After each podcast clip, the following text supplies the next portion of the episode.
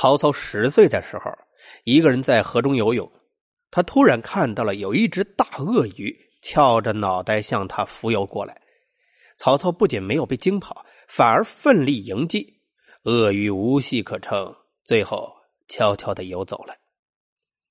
曹操事后没有对任何人提起这件事情，直到有人看到了一条大蛇，吓得狂奔而逃，他这才不由得笑道：“哈哈哈哈哈我碰上了大蛟都没有害怕，你看到了一条蛇，怎么就怕成这样啊？”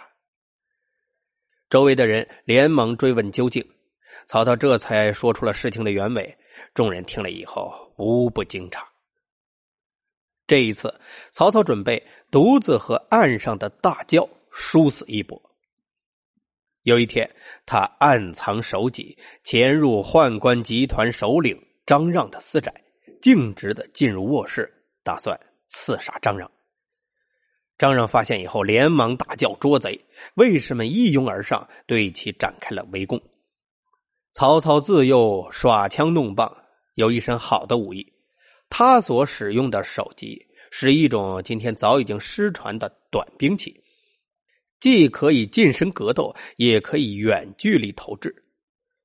曹操挥舞着手级，从卧室打到了厅堂，又从厅堂杀到了院墙之下。期间居然没有一个人能够近得其身，最终只得眼睁睁的看着曹操翻墙而逃了。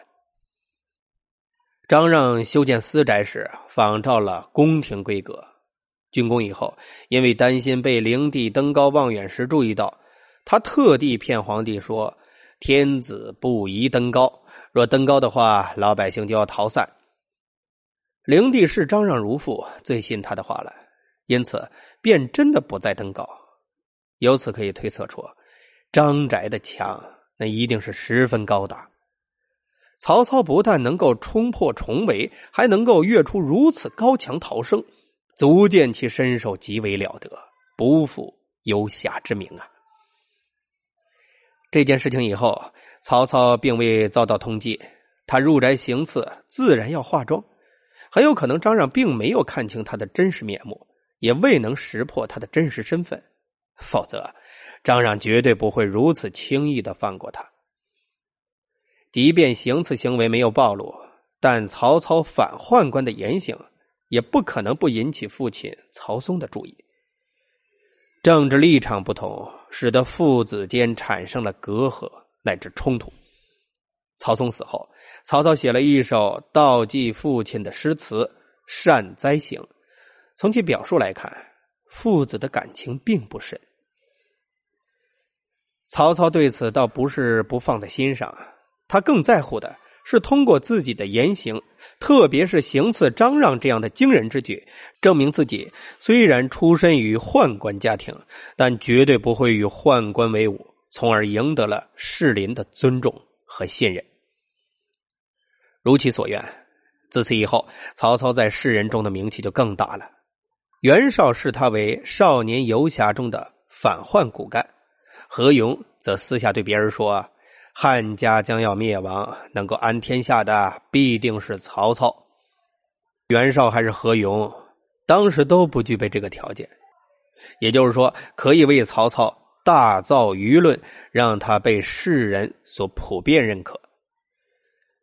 除了了解其政治态度和事迹的部分青年士人外，周围的名士都还不是特别的看重曹操。南阳人宗室林名满大江南北，曹操曾经屡次登门拜访，宗家高朋满座，宾客聚集，曹操连插句话的机会都没有。好不容易逮到了机会，想跟主人握个手，结果宗室林连搭理都没有搭理他，愣是把曹操晾在了那里，这场面极为尴尬。曹操很不甘心，在他十八岁的时候，又去拜访了名士乔玄。这个时候，乔玄任尚书令，是身为清官的曹嵩的上司。交谈之中，曹操向老前辈坦陈了自己的情况和政治见解，并表态：“我是宦官的后代，但我明辨是非，对的我拥护，不对的我反对。”对别人或者集团都是如此。针对皇宫中争斗异常激烈的现状，曹操认为，这种争权夺利和互相残杀，于国于民都没有好处，也谈到了党锢之祸。一些政治有才华的人受到了牵连，被打击，这实在是国家的不幸啊。曹操说：“我希望能够改变这种局面，使政治能够清明，天下能够太平。”这年轻人说的是慷慨激昂，丝毫没有矫揉造作之态。乔玄本是基于对方系下级的长子才予以接见，但曹操的谈吐却着实让他大为吃惊。他没有料想到，曹操岁数不大，居然拥有如此宽大的胸怀和远大的志向。当时在一些名士中间流行看相，也就是通过看相。来推测人的性格、能力以及未来的成就。乔玄是以关于相人而知名。仔细观察曹操以后，他很认真的对曹操说：“嗯，我见的天下名士足够多了，还从来没有见过像你这样的。以我来看，你一定要好好的把握自己呀。”自此以后，曹操和乔玄有过多次交往，两人成了忘年之交。有一天，乔玄对曹操说：“天下将要大乱了，非命世之才不能拯救，能够安定天下的人，我看大概就是你吧。”虽然好友王俊、何勇都说过类似的话。但乔玄毕竟是德高望重的大名士，此言一出，令曹操大有诚惶诚恐之感。大人的夸奖有些过誉了，实不敢当。然而乔玄的气血并没有到此为止。唉，遗憾的是，我已经六十多岁了，时日无多，看不到你的富贵了。那我就把我的儿孙们托付给你吧，请你日后多加关照啊。乔玄是同时代第一个称曹操为命世之才、能安天下的名士和大吏，他对曹操的评价很快就流传开来，引起了各界对曹操的关注和重视。我死了以后啊。你若是从我墓前经过，如果不拿一斗酒、一只鸡来祭奠，那么车马过去三步之后，你就会肚子疼。